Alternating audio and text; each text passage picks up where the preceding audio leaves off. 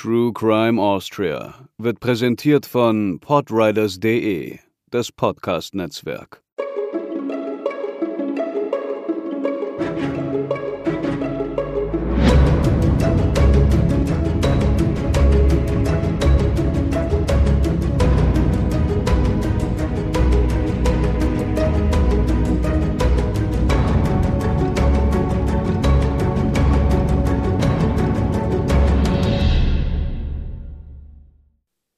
Hallo und herzlich willkommen zur 22. Episode von True Crime Austria. Der Dezember ist da, der Jahresausklang, aber den begehe ich natürlich nicht allein. Mein Name ist Katharina und bei mir, strahlend wie ein Christbaum, ist auch Hubertus. Hallo. Was haben wir denn diesmal als Vorabinfo dabei? Leider ist aus dem Podcast Award nichts geworden. Wir wollen uns aber bei all denjenigen herzlich bedanken, die trotz der Hürde des Voting-Systems für uns abgestimmt haben und uns geschrieben haben. Vielen Dank. Und das ist zugleich ja auch eine Form des vorzeitigen Jahresabschlusses. Schön, dass ihr uns 2021 Gehör geschenkt habt. Das kann man ja ruhig schon mal voranstellen. Auf jeden Fall, ja. Und es gibt noch ein anderes Thema, das, ich möchte fast sagen, zu Hubertus Lieblingen gehört und das uns heute direkt wieder begegnet. Der Währungsrechner. Der ist in der heutigen Folge tatsächlich wieder drin und ich werde dann auch ein paar mehr Details zu unseren Umrechnungen geben. Denn immer, wenn wir das nicht gemacht haben, wurden wir auf die Zahlen angesprochen. Die Kurzform, der Währungsrechner kommt von der österreichischen Nationalbank und rechnet historische Währungen in den aktuellen Eurostand um und das unter Beachtung der Inflation. Deshalb ist die Umrechnung auch nicht immer im gleichen Verhältnis. In der letzten Folge zu Harald Sassack hatten wir ja etwa die Jahre 1971 und 1972. Selbst in diesen Jahren hat sich der Wert verändert. Warum wir das überhaupt umrechnen, hat den Hintergrund, dass wir es vergleichbar machen wollen. 500.000 Gulden zum Beispiel klingt viel, aber wer weiß denn, wie viel eine Gulde heute überhaupt wert wäre?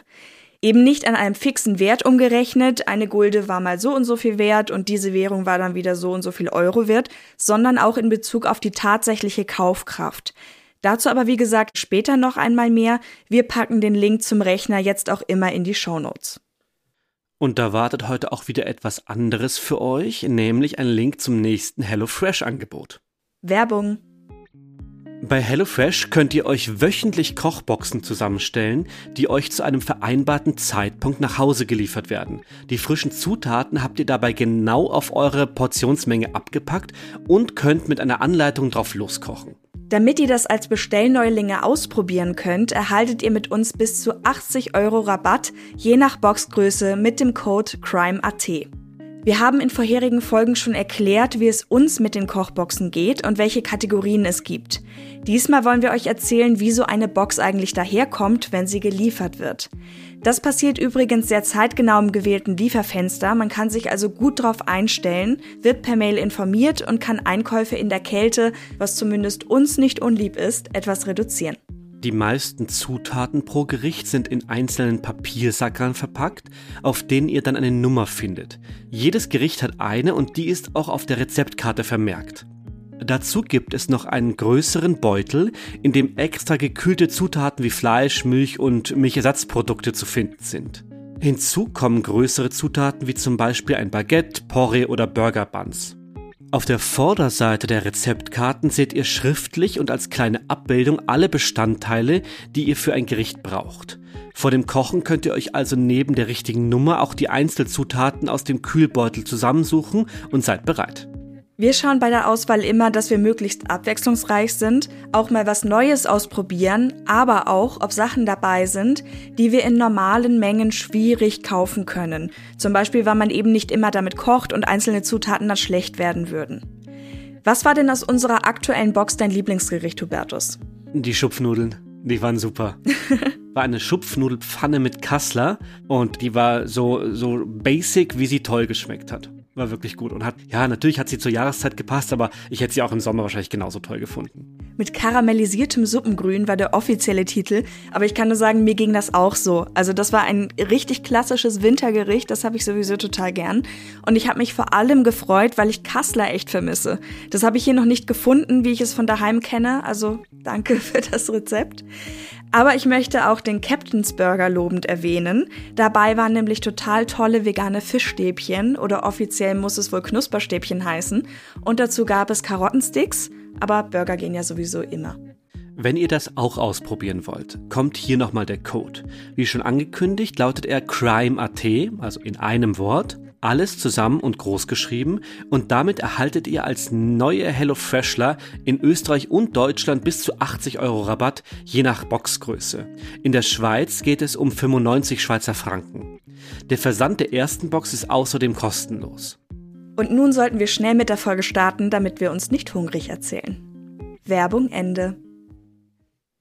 Wir wechseln nun ins 19. Jahrhundert und beschäftigen uns heute mit einem Fall, der einige Irrungen und Wirrungen in Liebesdingen bereithält. Das Ende einer Ehe, der Beginn einer neuen, aber mit einem grundlegenden Problem. Worum es dabei geht, erfahrt ihr in Zwei Ehefrauen sind eine zu viel. Die erste Person, die wir uns genauer anschauen, ist Mathilde Ruf. Sie war die Tochter eines Kaufmanns und wurde am 16. Mai 1833 in München geboren. Sie lernte die Schauspielkunst und hatte ihre ersten Auftritte Ende der 1850er. So wurde sie Mitglied der Linzer Bühne. In Linz lernte sie den Garnisonsoffizier Graf Gustav Korinski, Freiherr von Letzke, kennen. Zwischen beiden entspann sich ein intimes Verhältnis. 1860 ging Mathilde nach Rom. Dort ließ sie sich, protegiert wohl von ihrer Firmpatin, der damaligen Königin von Neapel, zur Opernsängerin ausbilden.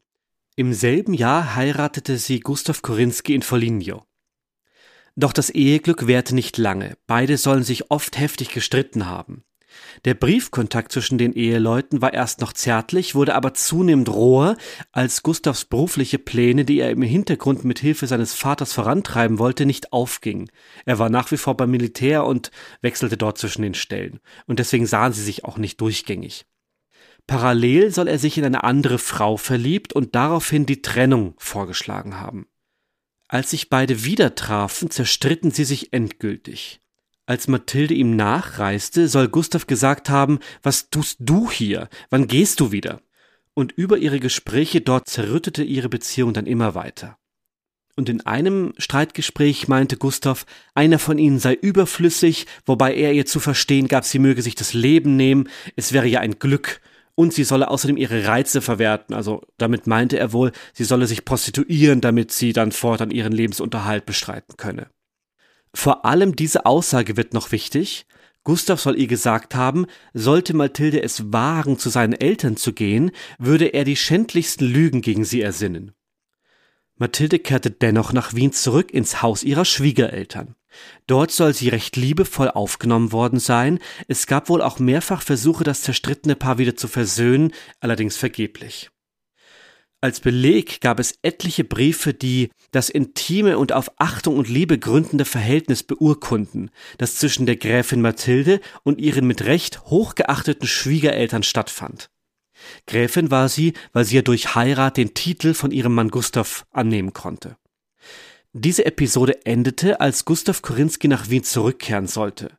Er war in der Schlacht bei Königgrätz verwundet worden. Hier würde ich ja am liebsten einen ausschweifenden Diskurs über das Wohl und Wehe der Schlacht machen, aber es tut wirklich nichts zur Sache. Nur so viel. Österreich-Ungarn unterlag dabei dem Königreich Preußen, was letztendlich zu dessen Vormachtstellung im deutschsprachigen Raum führen sollte. Unser Gustav Korinski nun, an Ehre und Körper versehrt, möchte man meinen, weigerte sich, nach Hause zurückzukehren und sich dort auszukurieren, solange Mathilde im elterlichen Anwesen wohnte. Er zog in ein Hotel, bis sein Vater schließlich nachgab. In der ersten Jahreshälfte 1866 verließ Mathilde Wien, um über Aufenthalte in Augsburg und Ulm schließlich im April zurück nach München zu kommen. Mathilde Korinski verbrachte nun unauffällige Monate und im Sommer 1867 ging sie zur Kur nach Bad Reichenhall. Dort erhielt sie unerwartet Post. Eine hölzerne Schachtel mit kandierten Früchten. Ein heimlicher Verehrer, ein Fan ihrer Schauspielkunst, woher das Präsent kam, konnte sie sich nicht erklären. Das Paket zeigte nur die Aufschrift Nun raten Sie von wem. Und ein Zettel im Inneren sprach lediglich von einem alten Bekannten. Allerdings interessierten die Früchte sie nicht weiter, sie aß sie jedenfalls nicht, nahm sie jedoch mit nach München, wo sich Mathilde im Oktober 67 bei der Kabinettsdieners Witwe Elise Hartmann in der Amalienstraße einmietete. Sie nannte sich dort Baronin Letzky. Parallel zu der Ankunft des Päckchens wurden in Wien Gerüchte laut, Mathilde sei gestorben. Als dem offenbar keine offizielle Meldung aus Bayern folgte, verschwand dieser Tratsch aber so rasch, dass Mathilde davon nichts mitbekam. Widmen wir uns auch noch einmal ihrem Ehemann. Gustav Graf Korinski und Freiherr von Letzke entstammte einem alten Adelsgeschlecht, das im 15. Jahrhundert in Mähren im heutigen Polen ansässig war. Er wurde 1832 geboren. Sein Vater Gustav Ignaz war zur damaligen Zeit Statthalter von Niederösterreich und damit ein einflussreicher Mann. Seine Mutter war Anna Böck von Greifau. Er hatte auch noch einen sechs Jahre jüngeren Bruder namens Karl. 1849 war mit 16 oder 17 Jahren als Kadett in das Infanterieregiment Kaiser Alexanders von Russland Nummer 2 eingetreten. Noch im selben Jahr ernannte man ihn während eines Feldzugs zum Offizier. Kurze Zeit später beförderte man ihn in den Rang eines Oberleutnants. Diese militärische Laufbahn, natürlich verbunden mit entsprechendem Prestige, scheint ein Traum von ihm gewesen zu sein. Allerdings geht aus Schriftstücken hervor, dass er sich eigentlich nicht gern fügte und außerdem oft kränklich war, dabei aber eventuell auch einen Hang zum Übertreiben hatte, um gewisse Dienste nicht verrichten zu müssen. In der Kaiser- und Königlichen Armee wurde der blonde, als gut aussehend beschriebene Gustav Korinski schließlich Bataillonsadjutant in einem Ulanenregiment. Das war eine Art der Kavallerie. Gustav Korinski galt bei seinen Bekannten zwar als liebenswürdig, aber auch sehr leichtsinnig. Darüber hinaus schien er ständig in Geldnot gewesen zu sein. Von Mathilde hatte er zur damaligen Zeit einiges an Geld geliehen. Seine Geldsorgen stiegen 1860 derart an, dass er sich genötigt sah, aus der Armee auszutreten und als Hauptmann in päpstliche Dienste zu gehen. Er wurde Teil einer italienischen Infanterieeinheit und soll an der Schlacht von Castelfidardo teilgenommen haben. Danach, im sicheren Rom angekommen, bekam er die Bewilligung der Armee, seine Heirat mit Mathilde einzugehen. Beide blieben in Italien, vielleicht weil sich Gustav wegen seiner vielen Gläubiger nicht nach Österreich wagte. Erst als sein Vater für ihn bürgte, kam das frisch gebackene Ehepaar 1861 zurück. Im selben Jahr zerrüttete sich das Verhältnis aber, wie wir schon gehört haben. Gustav wollte zurück zur Armee. Mathilde lebte bis 1864 im Haus von Gustav Korinskis Eltern in Wien, bis er verwundet dorthin zurückkam. In seiner Version der Ereignisse hieß es übrigens später, er hatte seine Schulden nur aufgenommen, da er von Mathilde gesagt bekommen habe, dass er nach der Hochzeit auf ihr Vermögen zugreifen könne. Sie hätte sich als reicher ausgegeben, als sie war. Auch wäre die Trennung in beidseitigem Einverständnis erfolgt. Springen wir wieder nach München zu Mathilde. Am 20. November 1867 empfing sie in ihrer Wohnung eine Dame, die wohl aus einer guten Familie und aus Wien käme. Sie wäre von ihrem Mann geschieden, der sie schlecht behandelte und etwa ihren Brillantschmuck versetzt hätte, so hatte die Frau berichtet. Ihre Identität wusste die Unbekannte mit Empfehlungsschreiben zu belegen.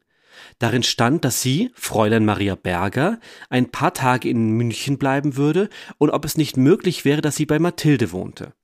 Dazu zwei Postkarten, adressiert mit dem Namen Marie oder Maria Wey, hier bleiben wir im Folgenden bei Marie, und Viktoria Horvath, beide ansässig in der Himmelpfortgasse in Wien. Mathilde begegnete ihr freundlich. Einer Bekannten, die später auch als Zeugin aussagen sollte, erzählte Mathilde wohl, dass sie die Fremde ins Theater habe einladen wollen. Diese hätte aber abgelehnt und wollte lieber direkt in ihre Wohnung und zum Tee kommen. So kam sie am frühen Abend des 21. November erneut in die Amalienstraße.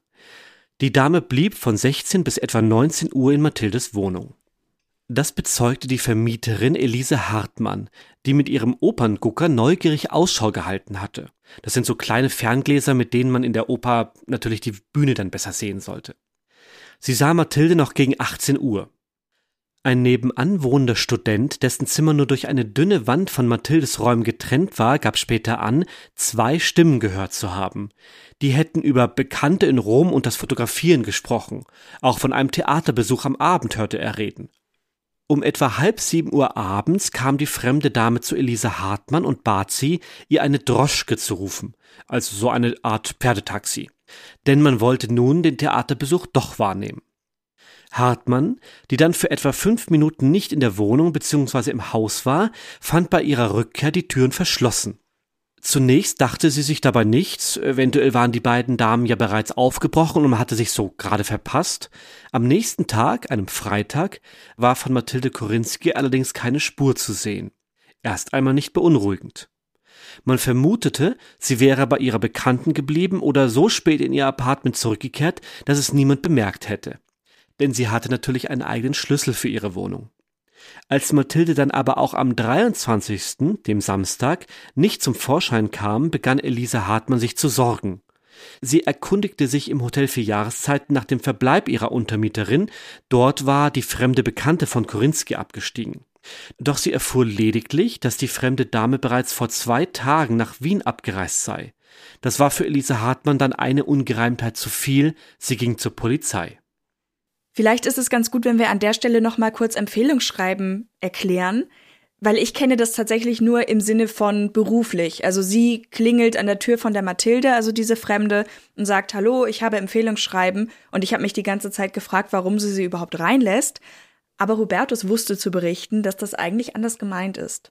Genau, es geht da, also Empfehlungsschreiben genauso, wie wir es uns vorstellen, allerdings nicht wie eine Firma ein Empfehlungsschreiben bekommt, sondern Sie, die Maria Berger, zeigt ein Schreiben vor von Bekannten in Wien, die gleichzeitig auch Bekannte von der Mathilde sind und die bestätigen in diesem Schreiben der Mathilde, diese Maria Berger, das ist eine gute, der kannst du vertrauen, egal was deren Anliegen ist, lass die ruhig in die Wohnung, redet miteinander. So wie wir uns vielleicht heute schreiben würden, hey, da gibt es jemanden, der könnte für dich interessant sein, ihr habt gleiche Interessen, triff dich doch mal mit dem, hier ist deine Nummer. So ein bisschen kann man es vielleicht vergleichen. Seine Nummer. Ja, und in irgendeinem Gespräch muss dann wohl auch das Hotel für Jahreszeiten gefallen sein. Es ist nicht ganz nachzuvollziehen, woher die Hartmann wusste, wo diese Fremde abgestiegen war. Ich gehe mal davon aus, das hat sich einfach irgendwie im Gespräch ergeben, als ja, sie vor Ort ja. war. Gemeinsam mit der Polizei ging es dann zurück in die Amalienstraße. Dort entdeckte man schnell, dass die Tür zu Mathildes Räumen von außen verschlossen war. Diejenigen von euch, die schon öfter in Altbauwohnungen waren, werden vielleicht diese Türen kennen, die heute gar nicht mehr so genutzt werden, wie sie es mal wurden, weil die Raumaufteilung sich verändert hat. Also ich weiß nicht, ob wir sie an dieser Stelle mal stille Türen nennen können. Die sind eigentlich nicht mehr so wirklich als Durchgänge gedacht. Und so war es auch in der Amalienstraße.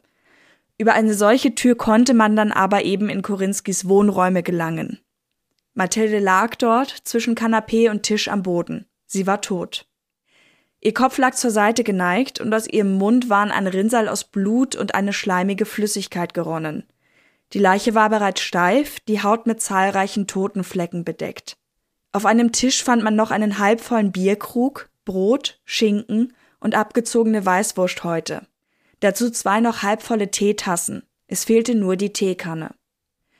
Der Vollständigkeit halber, in einer anderen Version der Ereignisse betrat der Sohn Elise Hartmanns das Zimmer und meldete daraufhin den Tod der Mieterin bei der Polizei.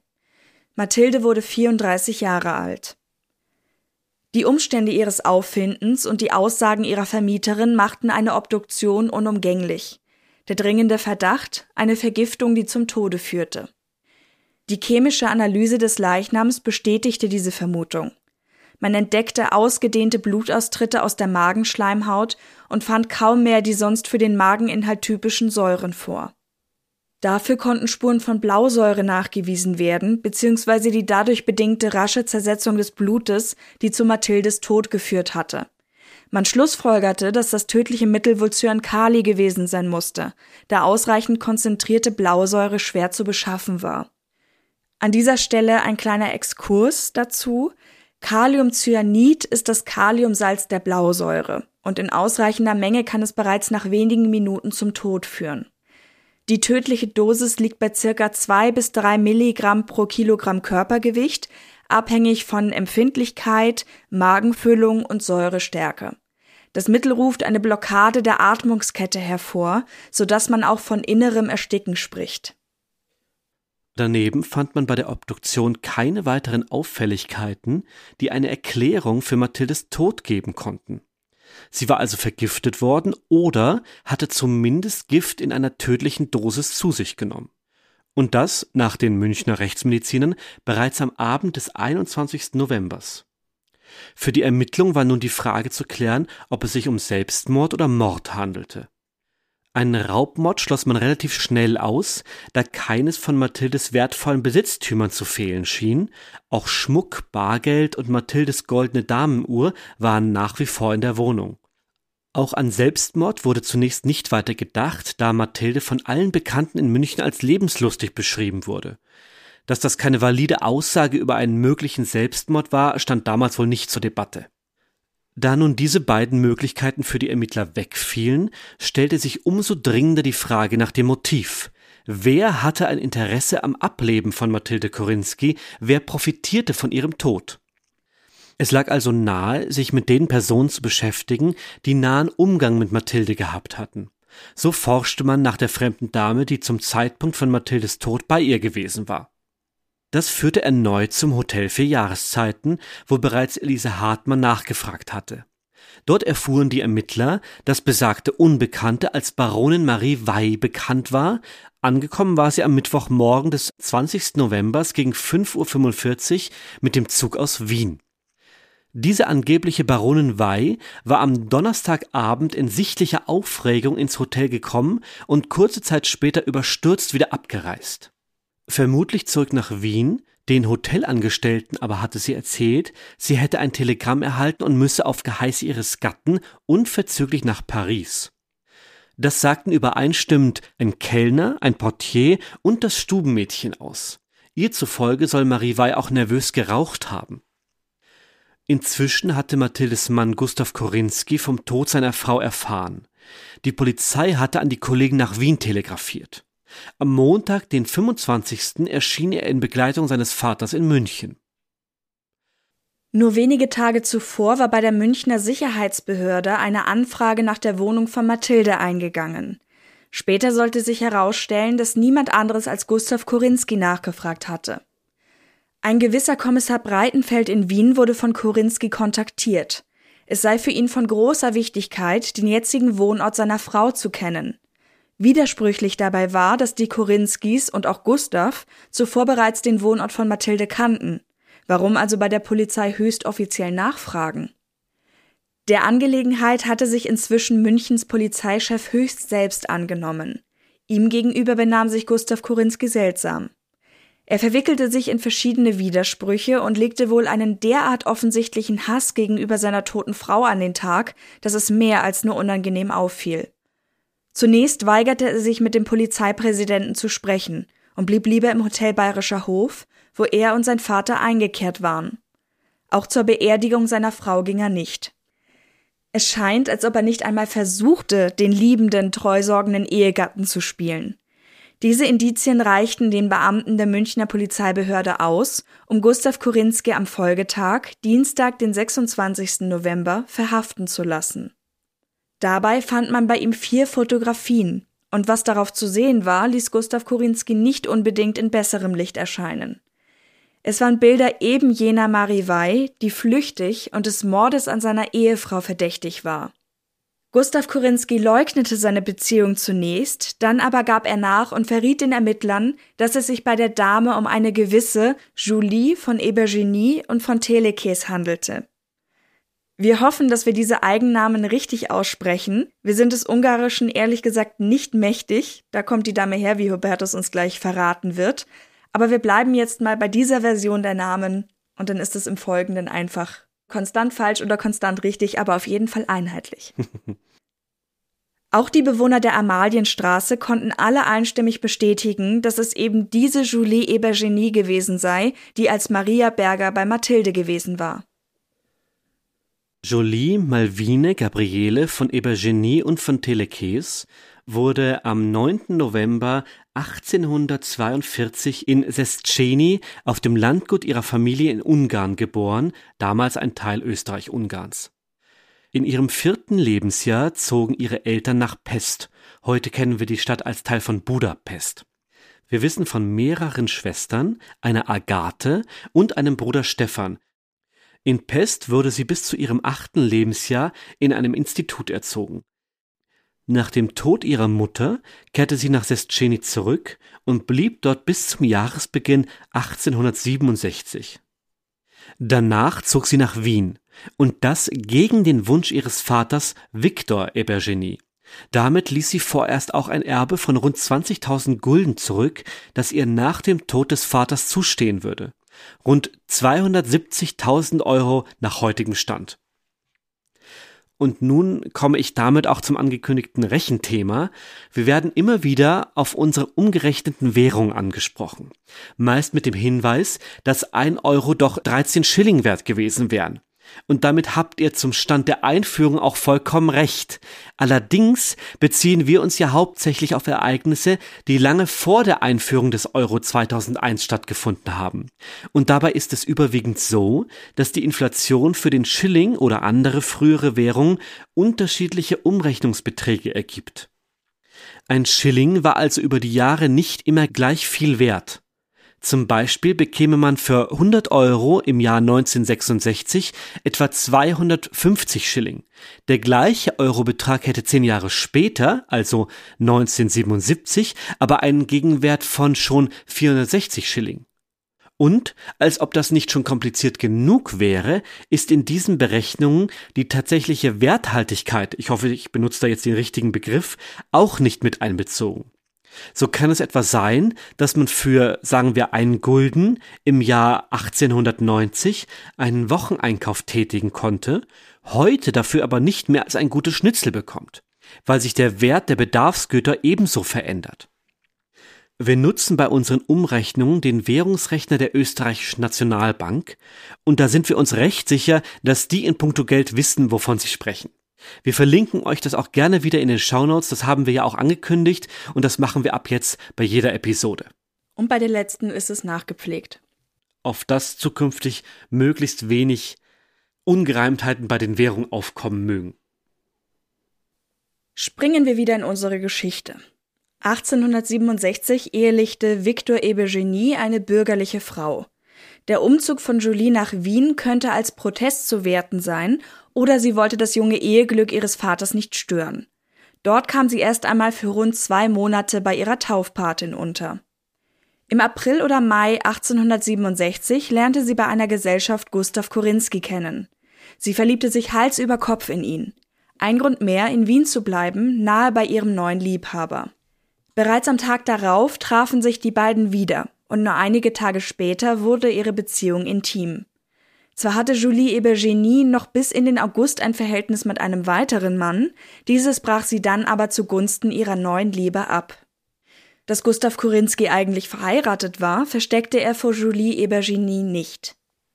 Derweil hatte sie bei einer gewissen Clara Steinlechner im selben Haus der Taufpatin ein Zimmer bezogen, die ihr aber bereits nach nur fünf Tagen kündigte, wohl weil ihr der andauernde Männerbesuch gar zu unsittlich erschien. Auch ihrer Patentante war Julie Ebergenies Umgang missfallen. Sie hatte einen schädlichen Einfluss auf ihre eigene Tochter gefürchtet und Ebergenie die Tür gewiesen.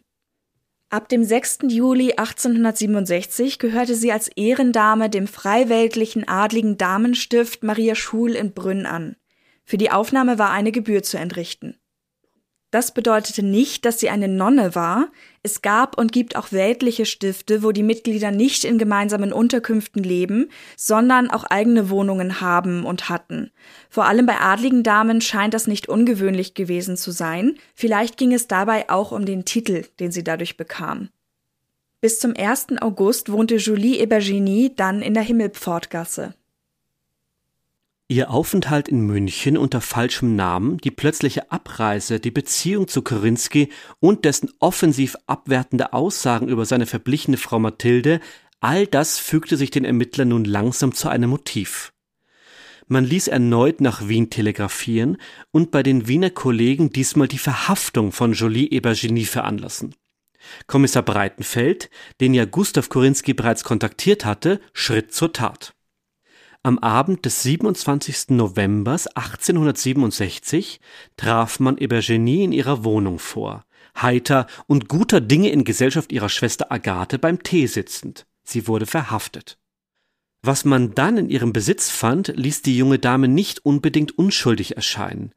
Sie besaß Zyankali und zwei gefälschte Pässe, ausgestellt auf Marie Baronin Wey und Viktoria Horvath.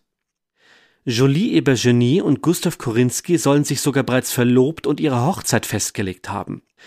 Bereits ab September, also vor Mathildes Tod, hatte sich Ebergenie Bekannten gegenüber als neue Gräfin Korinski vorgestellt. Und noch zuvor, im Juli, erzählte sie ihren Schwestern, sie wäre schon Korinskis Braut und dessen vormalige Frau unheilbar krank. Es wäre nur mehr eine Frage der Zeit, bis die ihr Platz machen würde. Folglich hatte Gustav Korinski am 19.09. um Jolie Eberginis Hand angehalten. Vorgeblich nur, um den Brautvater zu beruhigen, der dann auch seinen Segen für die anstehende Ehe gab. Inwieweit er von den tatsächlichen Umständen wusste, können wir nicht sagen. Ebergenie hatte sogar bereits ein Hochzeitskleid gekauft. Für 300 Florin bzw. Gulden, was umgerechnet etwa 4160 Euro ausmacht. Und ihre Schwester begann, die Eheschließung zu organisieren und Hochzeitskarten drucken zu lassen. Ebenso Bettwäsche mit den Wappen und dem Siegel mit den Insignien ihrer vermeintlich baldigen Schwiegerfamilie. Das aussagekräftigste Indiz fanden die Ermittler dann aber bei der Schwester von Eberginis Dienstmädchen. Ein Paket mit etlichen Briefen und Schriftstücken, die Ebergenie ihrer Magd zur besonderen Verwahrung gegeben hatte. Es sollte gut versteckt werden und keinesfalls herausgegeben werden, ganz gleich, wer danach verlangte. Als die Polizei bei der Schwester des Dienstmädchens aufschlug, gab sie es natürlich dennoch heraus. In diesen Korrespondenzen war dann wenig Spielraum für eine andere Deutung, als dass Gustav Korinski mit seiner Ehefrau Mathilde abgeschlossen hatte. So schrieb er etwa an die Schwester von Julie Ebergenie Hochgeborene gnädige Frau, gestatten Sie, dass ich als zukünftiger Gatte meiner angebeteten himmlischen Jolie an Sie schreibe. In einem anderen Brief des treulosen Gatten an Julie Ebergenie selbst sagte er ich möchte dich heiraten, du musst es mir ermöglichen. Gott wird uns helfen. Ich habe bereits mit meinem Vater gesprochen, er wird zum Kaiser gehen. Und in wieder einem anderen schrieb Gustav Korinski Du schreibst mir, dass das Aas krank ist. Die Agnes hat mir einen Brief an das Aas versprochen. Hab kein Mitleid mit der giftigen Kröte, dem stinkenden Aas, und verwechsel die Pulver ja nicht. Ebenfalls unter diesen Liebesbriefen fand sich ein weiteres Schriftstück. Julie Ebergenie hatte eine Bestellung über eine Giftkomposition für Ratten und Mäuse aufgegeben. Diese ging allerdings durch einen für sie blöden Zufall zurück an den Fabrikanten. Am 21. November schrieb Korinski Rambacher, das ist ein Handlanger, der uns später noch begegnen wird, brachte mir zu gleicher Zeit deine zwei allerliebsten Briefhallen.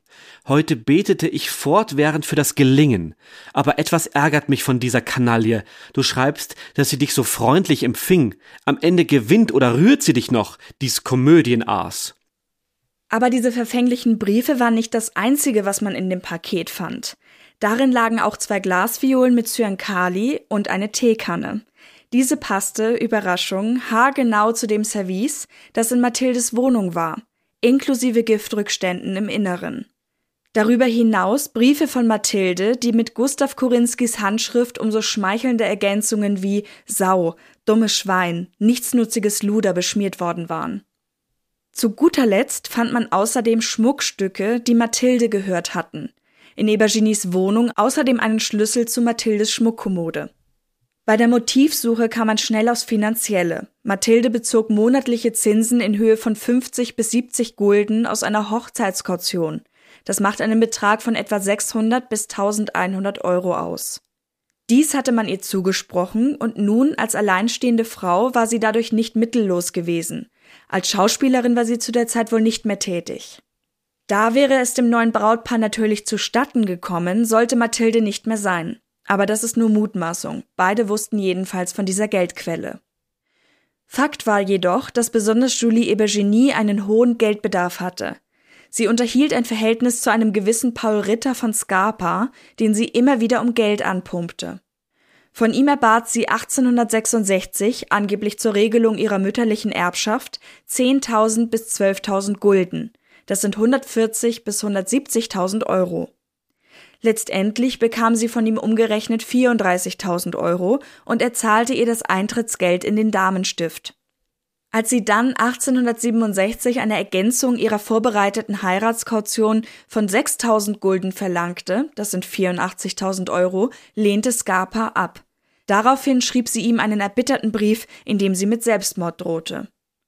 Später sollte herauskommen, dass sie all das Geld für ihre hohen Lebenshaltungskosten, für Kleider, Spitze und luxuriöse Ausstattung ausgegeben hatte. Auch hatte sie bei verschiedenen Modehändlern offene Schulden. Als wären all diese Auffälligkeiten noch nicht genug, fand man nach Jolie Eberginis Festnahme in ihrem Portemonnaie einen Siegelring, der später ebenfalls als Eigentum der toten Mathilde identifiziert werden sollte. Ihre ersten Aussagen, die sie noch ohne Beisein eines Anwalts gegenüber den Polizisten gab, waren wohl ebenfalls nicht dazu geeignet, den Verdacht zu zerstreuen, eher im Gegenteil. Sie lieferte dem Polizisten ein Geständnis. Ich habe von einem Fotografen Cyankali erhalten und dieses der Gräfin, während ich dort Tee trank, unbemerkt in die Teeschale geschüttet. Als ich die Gräfin verließ, lag dieselbe bereits zwischen dem Kanapee und dem Tische auf dem Boden ob sie tot sei, konnte ich nicht beurteilen. Als sich Mathilde wegen des Opernguckers, den sie von ihrer Vermieterin ausleihen wollte, kurz entfernt hätte, gab Eugenie das Gift in ihren Tee und stieß dann auf ihre gegenseitige Gesundheit an. Dann sei Mathilde Korinski aufgestanden, auf sie zugegangen und zusammengestürzt. Aber noch während der schriftlichen Aufnahme dieses Geständnisses lenkte Jolie Ebergenie mit den Worten ein Eigentlich war ich es nicht, aber schreiben Sie nur, dass ich es war. Ich füge mich in mein Unglück. Ich kann die Person nicht nennen, die es war. Die bei ihr gefundenen Briefe habe sie aufgehoben, weil sie fürchtete, Gustav Korinski würde sie wegwerfen. Wir vermuten oder eine Überlegung wäre, ob sie das aus Selbstschutz tat. Also ich heb diese Briefe mal lieber auf, wer weiß, ob ich sie nicht später nochmal brauche, um zu bezeugen, dass Gustav mit drin hängt. Aber das ist nur Vermutung. Zwischenzeitlich versuchte sie es mit noch einer ganz anderen Version. Als sie aber bemerkte, dass man ihr diese nicht glauben wollte, erwähnte sie sie nicht weiter. Mathilde Korinski hätte sich nämlich, so würde Ebergenie sich nun wieder erinnern, vor ihren Augen selbst umgebracht. Warum, das wisse sie nicht zu sagen. Ich glaube, die Frau hatte es auf mich abgesehen gehabt, mich in das Unglück zu stürzen. Sie wollte, dass die Schuld auf mich falle. Dabei hatte Mathilde Jolie Ebergenie ja erst einen Tag vor ihrem vermeintlichen Selbstmord kennengelernt. Der Prozess wurde im K&K Landesgericht in Wien ausgetragen. Die Verhandlung fand um 10 Uhr morgens am 22. April 1868 statt.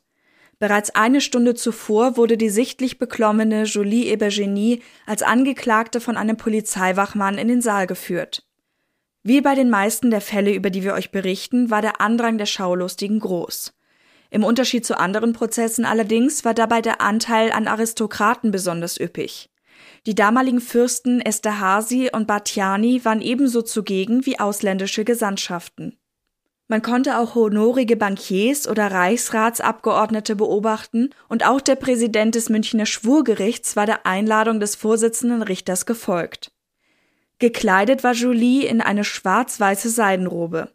Die damaligen Prozessbeobachter beschrieben ihre Erscheinung wenig objektiv als äußerst ungünstig. Sie kann einst schön gewesen sein, versucht aber noch gegenwärtig die etwas welken Reize durch eine sorgfältige Toilette zu heben. Ich möchte an dieser Stelle nur einmal anmerken, dass sie zu dem Zeitpunkt 26 Jahre alt war. Also wer bei einer 26-jährigen Frau von welken Reizen spricht, das war dann doch noch ein anderer Zeitgeist. Und ganz schön frech. Also wir haben das ja oft gehabt, dass die Damen dann als die schönen Engel galten.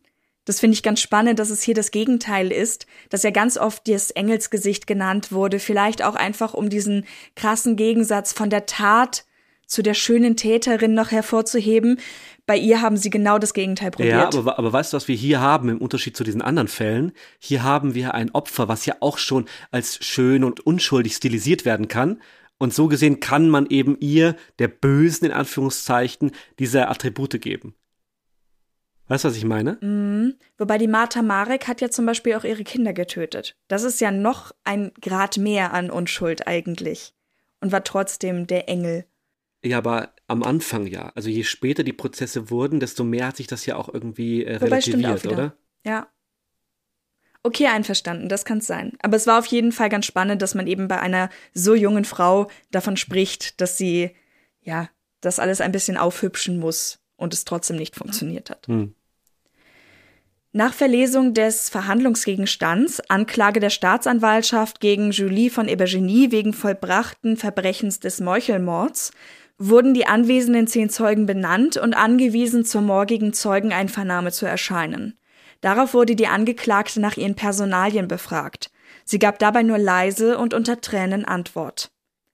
Gegen elf Uhr begann dann Julie Ebergenies Verhör. Sie war noch immer in Tränen aufgelöst und so gestattete es ihr der Gerichtspräsident, sich auch während des Verhörs zu setzen. Weshalb sie das väterliche Haus verlassen habe, wurde sie gefragt. Sie gab nur ausweichende Antworten und gestand schließlich, dass sie gegen den Willen ihres Vaters in Wien sei. Weshalb sie während ihres Aufenthalts hier mehrfach ihren Wohnort gewechselt habe, die Frage brachte sie völlig aus der Fassung. Der Präsident? Sie haben dann im zweiten Stock bei Clara Steinlechner ein Zimmer gemietet. Was hat Sie bewogen, die Wohnung zu verlassen? Ich habe gekündigt, weil. Es wurde Ihnen gekündigt. Weil, wie die Clara Steinlechner sagt, viele Männerbesuche kamen und somit ihr Ruf gefährdet war.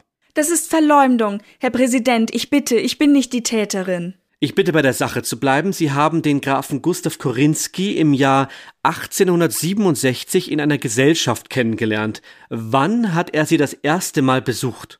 Am nächsten Tag. Wann sind Sie zu ihm in intime Beziehung getreten? Einige Tage nachdem ich ihn kennengelernt hatte. Diese Eröffnung löste laut den Prozessbeobachtern eine gehörige Unruhe im Publikum aus, so groß, dass der Gerichtspräsident mit der Räumung des Saals drohte.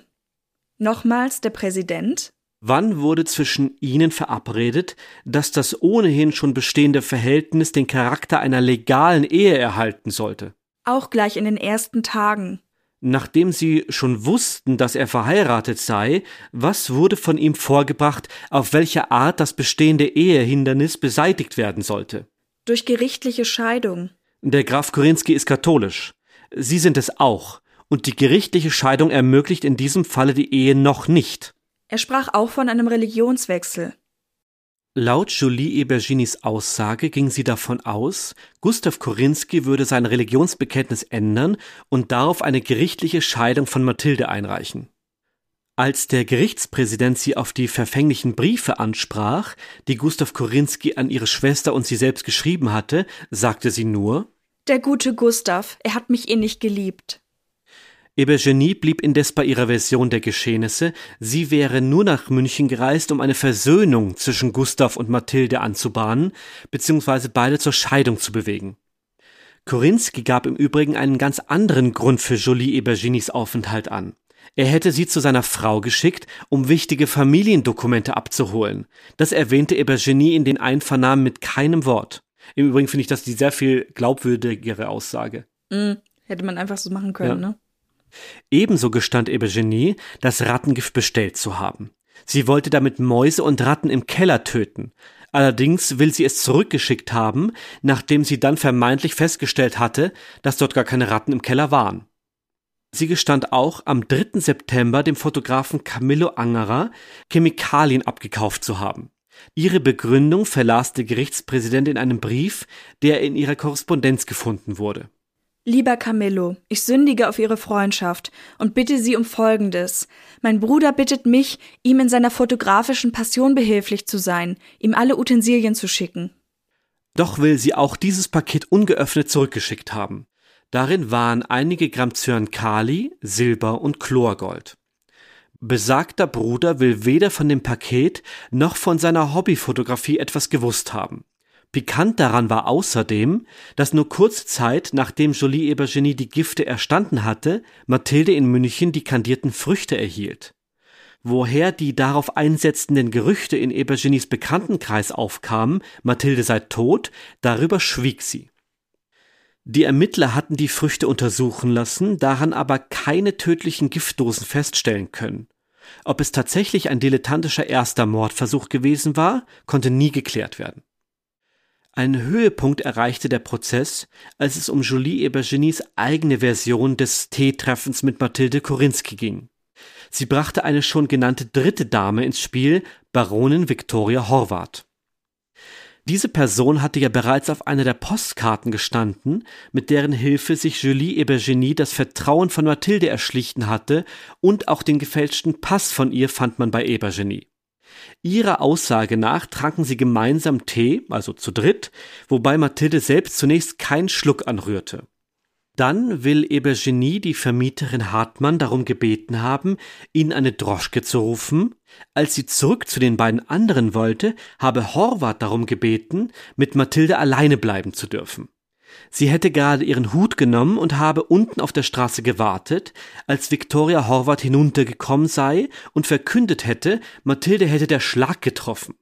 Daraufhin hätte Horvath ihr ein Paket in die Hand gedrückt und sie weggeschickt.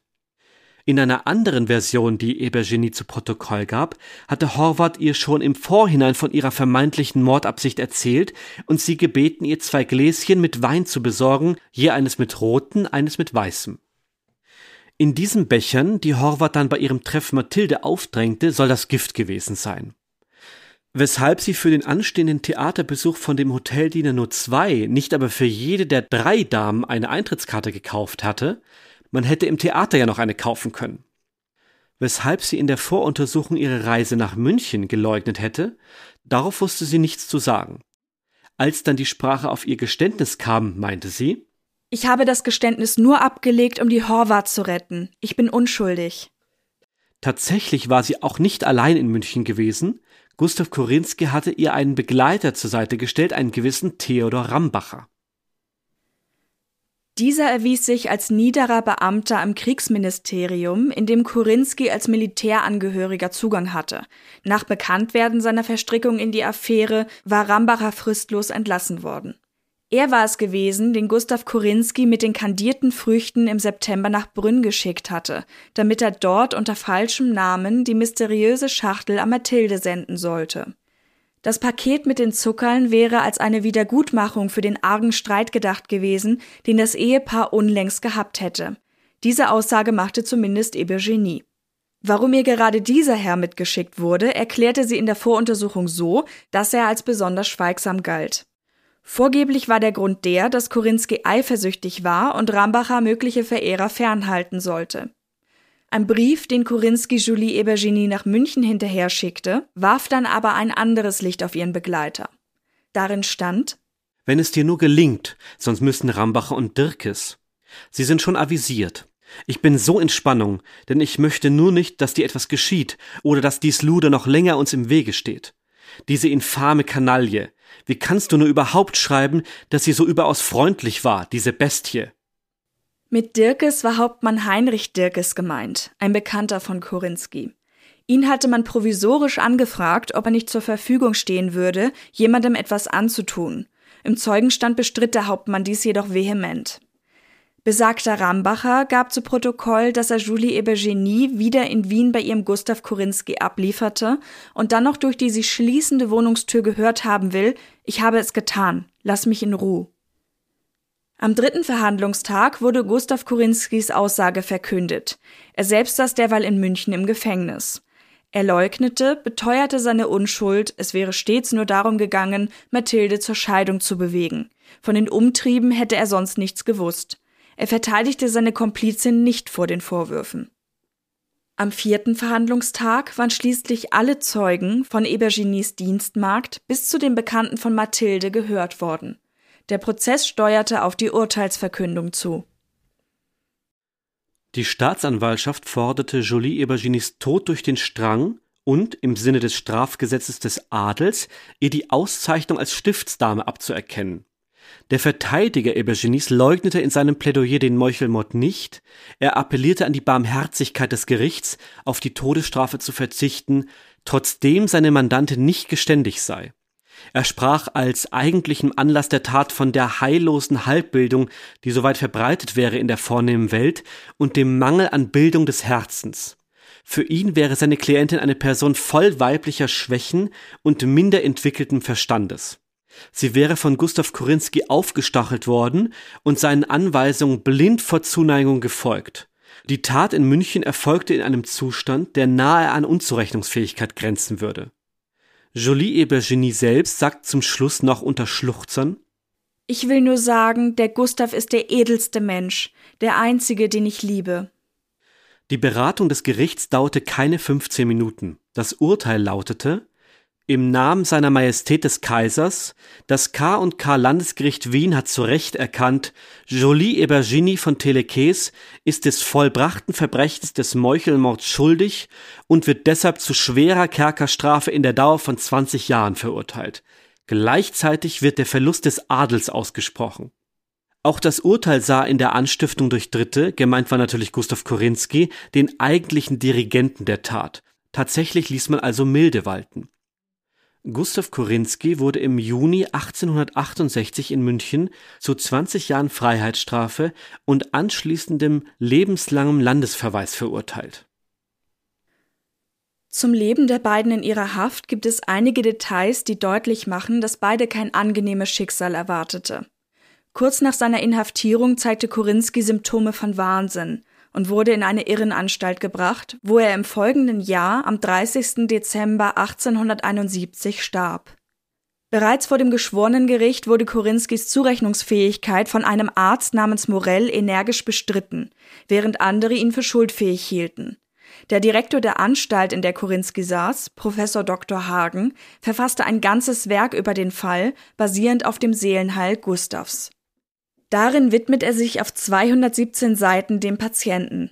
In seinem Vorwort sagt er, von außen betrachtet hätte er ihn damals selbst als schuldfähig gesehen, allerdings wären bei seiner Einweisung dann Zweifel aufgekommen. Die Schrift soll die Geschichte Korinskis verdeutlichen, was Hagens Meinung zufolge bei der Gerichtsverhandlung fehlte, um eine richtige Einschätzung zu treffen. Wir fassen mal ein paar Kernpunkte zusammen. Gustav war, wie neben Beobachtungen auch Korrespondenzen entnommen werden konnte, schon immer sehr sprunghaft, in gewisser Weise leidend, dann wieder euphorisch, oft kränklich und nahezu liebestoll, wenn er eine Angebetete gefunden hatte. Diese wollte er dann sofort heiraten, wobei es die Vermutung gibt, dass das seine starke Eifersucht befriedigte. Allerdings konnte das auch ins krasse Gegenteil umschlagen, wie es beiden Frauen in diesem Fall erging. Am Ende wollte er nämlich noch eine dritte heiraten, eine frühere Affäre, die er vor Gericht wieder getroffen hatte. Daraufhin bereitete er sich im Gefängnis auch auf eine Hochzeit vor, zu der sogar der Kaiser kommen sollte. Nach dem allgemein bekannten Teil in der Publikation, also allem, was wir eigentlich bisher gehört hatten, folgen die direkten Beobachtungen des Arztes, die zeigen, dass Korinski immer wirrer wurde. Er wollte Professor Hagen dauernd erschießen lassen, redete extrem oft von seinem Vater am Anfang, man solle ihm telegrafieren, ihm irgendwas senden, Bericht erstatten, dann sei er aber sogar da gewesen und hätte die Zelle seines Sohnes verwüstet und so weiter. Er rief sich selbst als Kaiser von Österreich aus, als König von Preußen und wollte dabei zum Beispiel, dass niemand außer ihm Bart trägt. Außerdem entwickelte er eine regelrechte Schreibwut, wurde aber immer unfähiger, seine Briefe zu beenden oder überhaupt leserlich zu schreiben.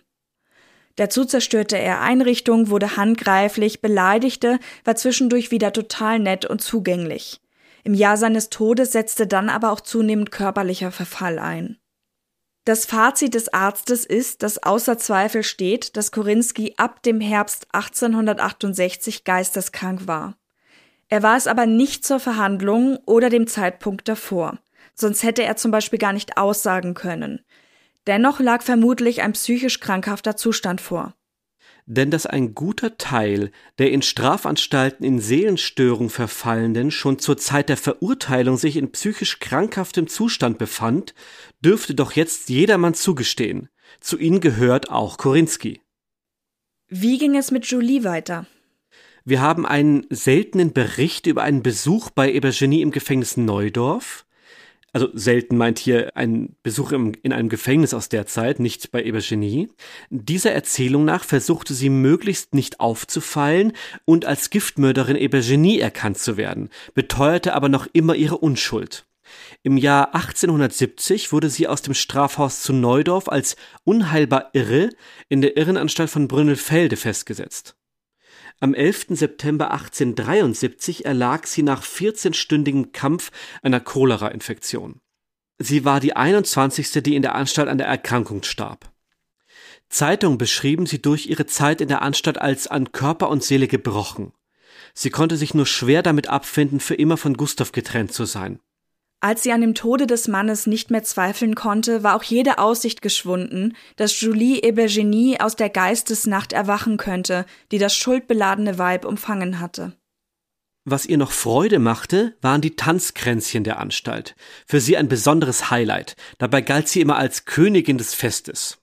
In ihrem Zimmer beschäftigte sie sich mit der Nachahmung des Kuckucksrufs oder schrieb Briefe, oft an Gustav, später an ihre Verwandten, teilweise wohl auch an Anwälte, um ein Gnadengesuch zu erwirken. Darunter sollen auch Briefe sein, in denen sie Leute anstiften wollte, ihr ein Alibi zu geben und andere dazu zu bringen, in ihrem Sinne auszusagen. Doch wurde diese Korrespondenz von den Justizbeamten durchgesehen und so wurde aus diesen Plänen nichts. Das war also unser Dezemberfall. Und ich muss sagen, bei den beiden habe ich die ganze Zeit gedacht, wenn die sich nicht kennengelernt hätten, wenn die jeder jemand anders gefunden hätten, vielleicht wären die beide überhaupt keine Mörder, Mörderinnen geworden, aber dieser Mix zwischen ihnen hat das irgendwie befeuert.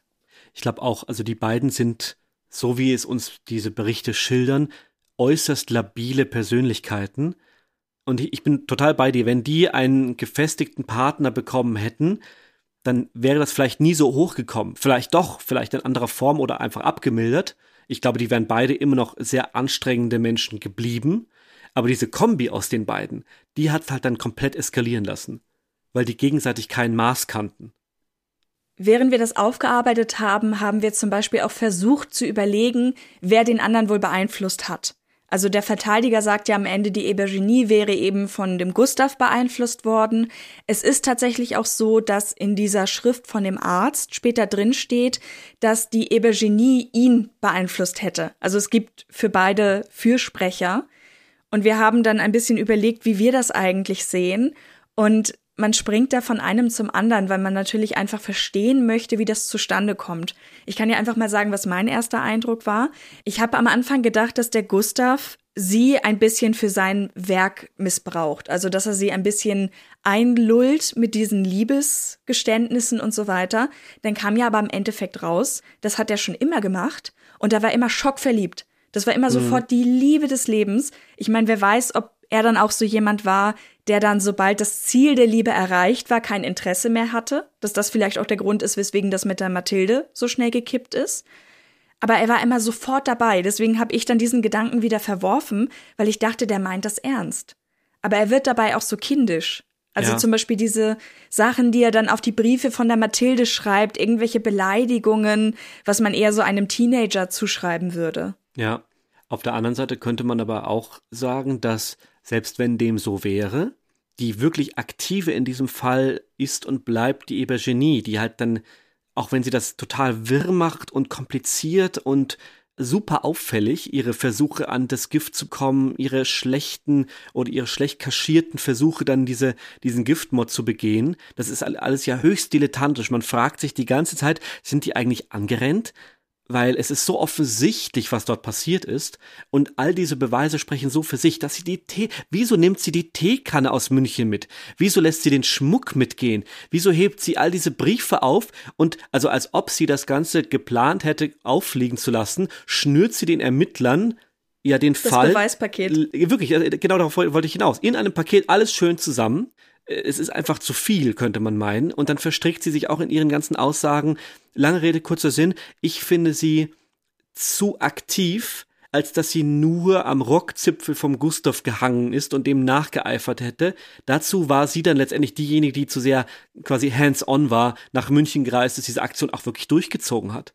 Das muss man sich ja auch mal vergegenwärtigen, was, ohne das zu verteidigen, was sie getan hat natürlich, aber welche Überwindung das kosten muss, sich dieses Zyankali zu besorgen, okay, mit diesem Gedanken herumzuspielen, in Ordnung, dass man mit zusammensitzt und auf die Ex schimpft, meine Güte, aber dann wirklich alleine selbst, dass diese Rambacher dabei sind, das lassen wir jetzt mal außen vor, aber sie als aktive Frau in der damaligen Zeit alleine nach München zu reisen, die Mathilde ausfindig zu machen, der dann irgendwas vorzuspielen und dann wirklich so nah an diese Person ranzukommen, was ja wiederum auch mit großen Risiken verbunden ist, um sie dann vor ihren Augen zu vergiften.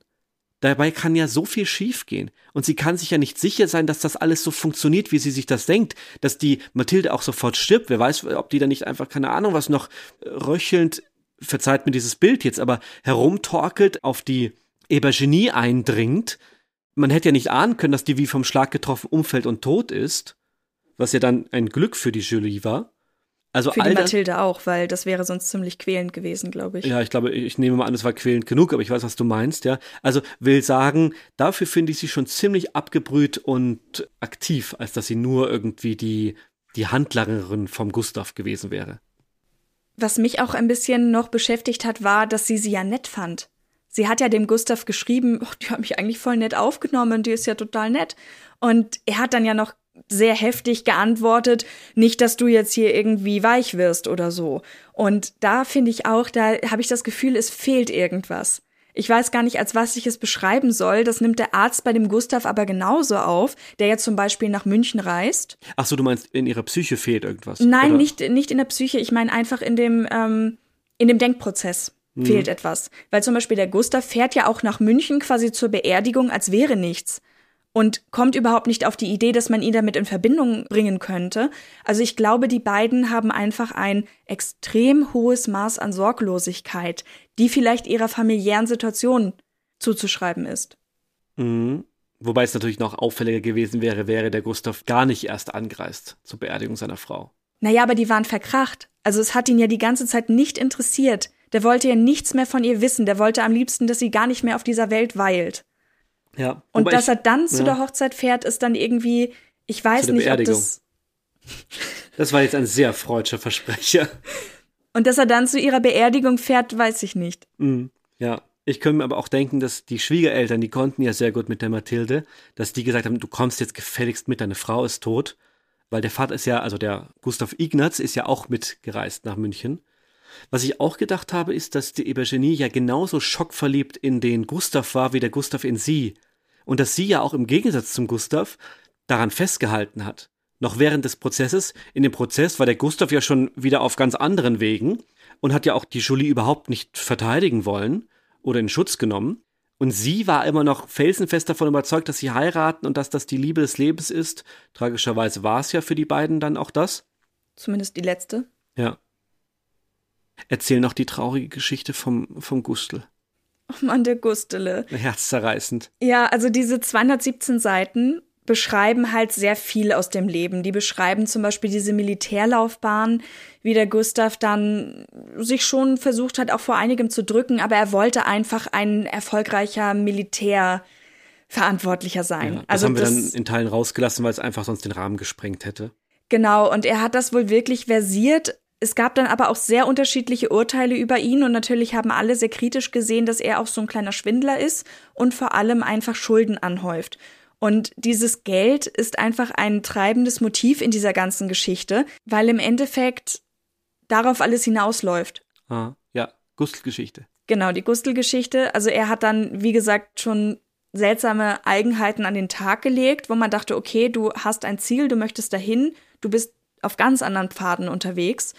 Und diese Verwirrtheit, die dann später dazu kommt, manifestiert einfach nochmal diese Zerstreutheit. Also er hat dann Sachen voll oft aus dem Kontext gerissen, hat eben sehr sprunghafte Anwandlungen gehabt, auch keine Scham zu lügen oder sonstiges.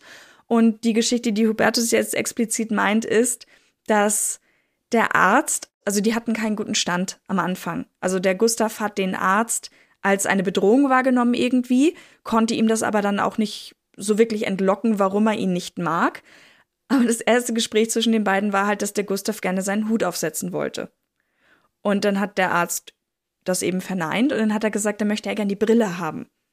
Ja, aber die Brille braucht der Arzt ja selber. Aber er würde ihm viel Geld dafür geben, wenn er die leihen kann. Also er hat sich irgendwie in diese Idee geflüchtet, er wäre ein bekannter Adliger, der dem Militär dient und er hätte jede, jede Menge Geld. Mhm. Und das hat er auch allen angeboten. Also er hat dauernd irgendwelchen Leuten im Spital dann später Sachen abgekauft. Ja, er hat in der Irrenanstalt dann auch den Krieg erklärt.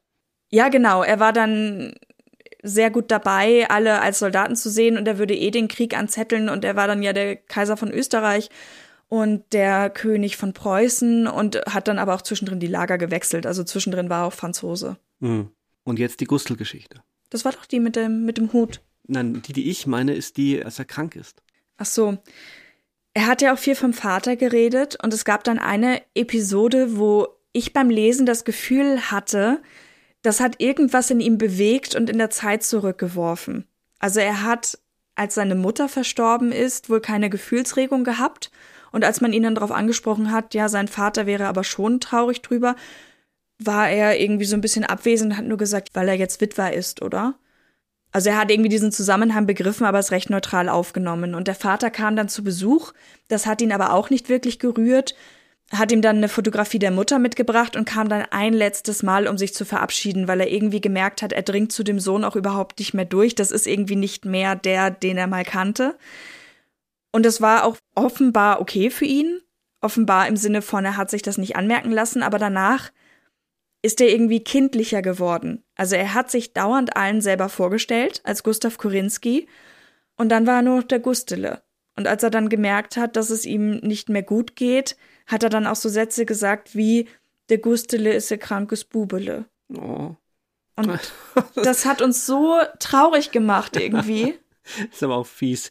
Dieser, dieser gestandene Mann, der dann aber zerrüttet in dieser Irrenanstalt ist und über die naja, viele Jahre sind es nicht, aber über diese paar Jahre dann irgendwie so alles von sich wirft und am Ende nur noch so ein krankes Häuflein Elend ist, das im, im Geiste wieder auf dem Stand eines Kindes ist und diese Flashbacks offensichtlich hat.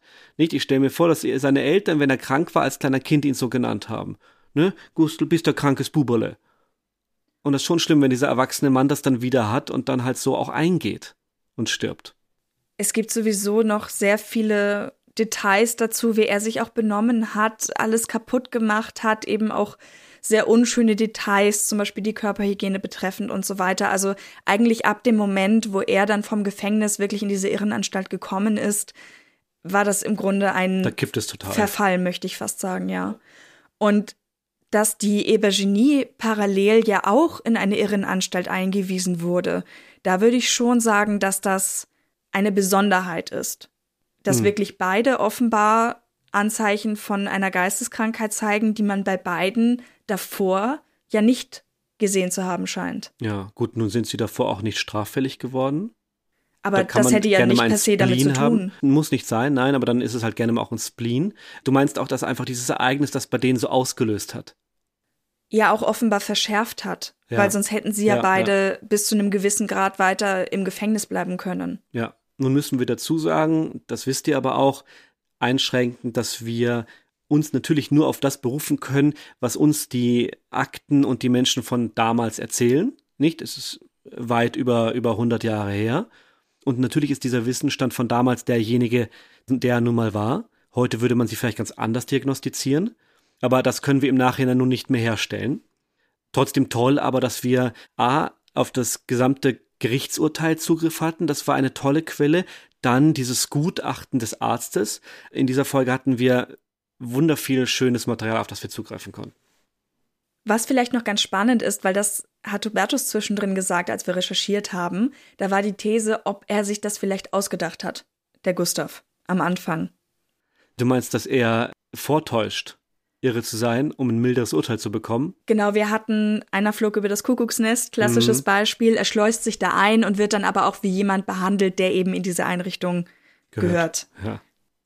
Ja. Aber ich erinnere mich an den Gedanken mit, mit diesem, wenn man schon mal in so einer Anstalt ist, fälschlich oder nicht, dann ist es wahrscheinlich gar nicht so leicht für Außenstehende jetzt zu beurteilen, okay, der ist der, der ist der falsch drin, den müssen wir rausholen oder der ist dazu gut im Recht drin. Man geht natürlich davon aus, dass jeder, der in einer solchen, damals hießen sie eben so, Irrenanstalt steckt, dort auch hingehört und der, das wird schon seine Gründe haben. Und wenn man da eben in diesem, in dieser Teufelsspirale gefangen ist, den ganzen Tag behandelt wird wie ein Irrer, Medikamente bekommt, im Zweifel alle anderen irren um einen herum, vielleicht ist man dann auch selber irgendwann so gefangen drin und kommt da auch nicht mehr raus und nimmt dann diese Züge an. Also irre jetzt als Wording, um dabei zu bleiben, das ist nicht despektierlich oder so gemeint, aber mir fällt gerade auch ein, dass du noch American Horror Story als Beispiel genommen hast, die Staffel 2. Da geht es für die von euch, die das nicht kennen, darum, dass eine Journalistin da reingeht, um eine Story zu machen, eben vorgaukelt, über was anderes zu berichten und da dann böse Blicke auf sich zieht und die Verantwortlichen sorgen dann dafür, dass sie eben selber da reinkommt, damit sie dann behandelt wird. Und sie kann dann eben nicht mehr aus dieser Anstalt rauskommen. Hm. Dazu hat der Arzt aber gesagt, dass die Möglichkeit, dass der Gustav sich irgendwas ausgedacht hat, nicht besteht. Also er sagt, dass das Ganze so komplex ist, dass jemand sich das von außen ohne dezidiertes Wissen über diese Erkrankung gar nicht so ausdenken könnte. Es passt zu gut zusammen, um gefälscht zu sein, mhm. sozusagen. Also sprich, der Arzt ist sich dieser Möglichkeit bewusst und hat sie aber ausgeschlossen. Genau. Ja. Vielleicht sollte man zum Abschluss noch hinzufügen, dass dieses Bild, das einige haben, dass jemand vor Gericht so tut, als müsste er behandelt werden, als wäre er nicht schuldfähig und kommt dann eben in ein schönes warmes Zimmer, wird da behandelt, ärztlich versorgt, dass das natürlich auch nicht der Realität entspricht. Das an dieser Stelle kurz angeschnitten, vielleicht bietet sich das bei einer anderen Folge an, dass wir uns das nochmal genauer anschauen. Aber das ist ja, ich würde fast sagen, ein Vorurteil, das auch kursiert, dass sie das dann besser haben, wenn sie nicht ins Gefängnis kommen. Aber das muss gar nicht unbedingt so sein, weil soweit ich weiß, kann es sogar passieren, dass durch diese Versetzung oder diese andere Einschätzung die Strafe sogar länger dauert, als es eine Gefängnisstrafe tun würde. Weil man dann eingewiesen wird auf unbestimmt. Genau, weil du dann natürlich, wenn du wegen was eingewiesen wirst, behandelt werden musst dahingehend mhm. und du mhm. dann auch nicht wieder freikommst, ja. sozusagen, bevor das dann geschehen ist. Man darf es auf jeden Fall nicht pauschalisieren. Genau. Ja. Ich fand diesen Fall außerordentlich spannend. Der hatte so viele Aspekte, in die man sich hineinstürzen konnte. Das war wirklich schön zu recherchieren. Ich fand die Dynamik der ganzen Beteiligten auch sehr spannend. Und ja, eben auch, wie sich das dann alles aufgeklärt hat und dass es im Grunde auf einem Silbertablett serviert wurde. Ja, auch wieder ein schönes Bild in dem Zusammenhang mit der Teekanne und dem Service und dem Silber, ja. Ja, stimmt. Und Dynamik finde ich eine schöne Beschreibung. Diese Dynamik, die sich da entwickelt hat. Also diese schlimme, tragische Dynamik, ja.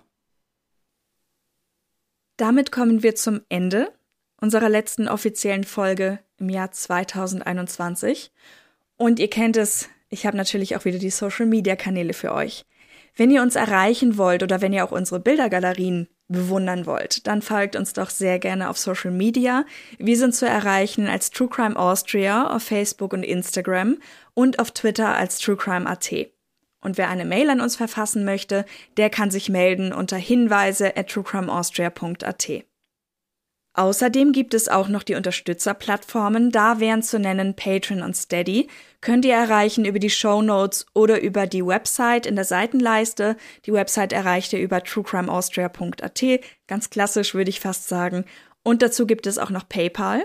Der Link ist ebenfalls in den Show Notes hinterlegt. Das heißt, wenn ihr kein Abo-Modell wählen wollt, sondern lieber etwas direkt zu unserer Arbeit dazugebt, dann ist das auf dem Wege möglich. Und da würden wir uns natürlich sehr freuen. So ist es. Habt noch einen schönen Tag und bis zum nächsten Mal. Macht's gut, bis dann. Tschüss. Tschüss.